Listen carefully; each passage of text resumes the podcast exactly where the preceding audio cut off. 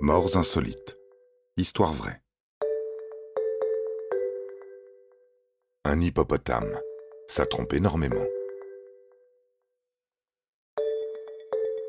Entre la bêtise et l'inconscience, on ne sait pas ce qui poussa Marius Hills à adopter un hippopotame. Ce Sud-Africain a pu se réjouir de son acquisition pendant six ans, jusqu'au jour où la nature a repris ses droits.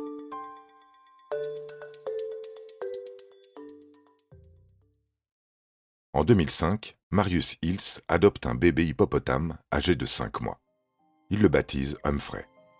Dans sa ferme, où vivent déjà girafes et rhinocéros, il aura de la place.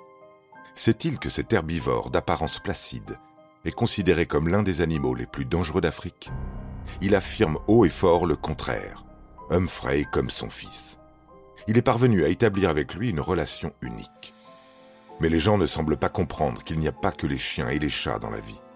Il y a aussi les hippopotames. Louise Hills, l'épouse de Marius, n'est pas tout à fait du même avis. Elle rappelle que cet animal sauvage a causé quelques problèmes par le passé. Elle raconte qu'un homme et son petit-fils, qui passaient près de la ferme, ont dû très rapidement grimper à un arbre et y rester plus de deux heures, poursuivis qu'ils étaient par le gentil Humphrey d'une tonne d'œufs. L'hippopotame est en effet un animal dangereux et agressif, qui n'hésite pas à s'attaquer à l'homme s'il se sent menacé ou simplement dérangé. Malgré son allure imposante et massive, c'est un animal très agile, capable d'atteindre des pointes de vitesse à 40 km/h sur de courtes distances. Il est d'ailleurs déjà arrivé à Humphrey de casser son enclos pour poursuivre quelques golfeurs sur le terrain attenant. Marius affirme qu'il lui suffit de l'appeler pour qu'il rentre bien docilement à la maison. Cet hippo est un amour, un modèle d'obéissance. D'ailleurs, il monte même à cheval dessus. Quel plaisir La vidéo où on le voit chevaucher son animal familier est devenue virale en quelques heures.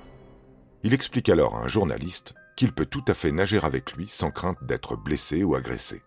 Il espère bientôt pouvoir lui brosser les dents.